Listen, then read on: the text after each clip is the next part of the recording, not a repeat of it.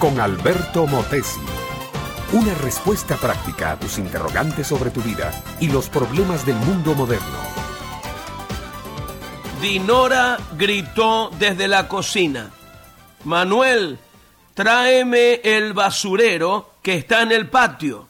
Y no te olvides lavar los muebles del jardín. Cuando termines, ve a la tintorería y me traes la ropa que dejé allí. Manuel se levantó desde donde estaba leyendo el periódico y pacientemente hizo todo lo que su mujer le había dicho. Cuando hubo terminado sus encargos, recibió otra hondanada de mandatos de parte de su esposa, y Manuel volvió como niño obediente a hacerlo todo. Esta era la norma todos los días en aquella casa. Manuel trabajaba en una fábrica y venía a casa muy cansado, pero su esposa se aprovechaba de su amor y su bondad y lo trataba como si fuera el esclavo de la casa.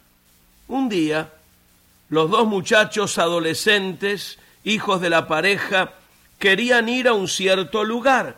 Dinora, su madre, les dio permiso, pero Manuel, su padre, no estaba de acuerdo y no les concedía el permiso. Después de mucho discutir y negociar, Manuel, enojado, levantó la voz y dijo, Ustedes no van a ir, porque yo lo digo y en esta casa mando yo. Los chicos soltaron una carcajada y volviéndose a su padre le dijeron, Papá, las palabras que has dicho son muy fuertes y suenan muy bonitas, pero la verdad todos la sabemos. En esta casa la que manda es mamá. Mi amiga, mi amigo, la ex primer ministro inglesa, Margarita Thatcher, dijo una vez, tener el poder es como ser una dama. Si le tienes que decir a la gente que eres una dama, entonces no lo eres.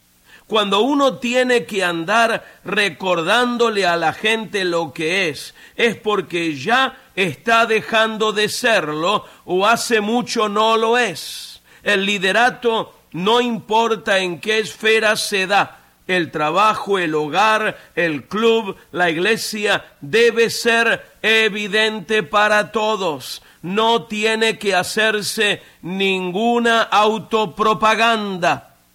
Así, mi amiga, mi amigo, es el liderato de Cristo. Él fustigó a los líderes religiosos de su tiempo porque decían una cosa y hacían otra. Él fue crucificado porque despertó la envidia de los que supuestamente estaban en eminencia en sus días. Es que Jesucristo no era un hombre de palabras nada más. No, sus palabras tenían vida, sus palabras se convertían en hechos prácticos en beneficios de los seres humanos. Y lo interesante es que esas palabras todavía tienen vida.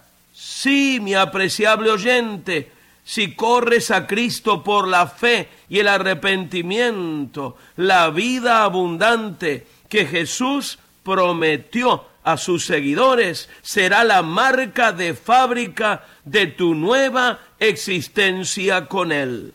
Reconócelo como tu Señor y tu Salvador ya no tendrás que decir lo que eres y lo que haces, sino que eso se verá todos los días en tu nueva vida con Él.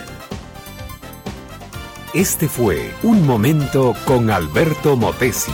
Escúchanos nuevamente por esta misma emisora. Educación que transforma. ¿Te quieres preparar mejor? Visita Facebook y busca Alberto Motesi University.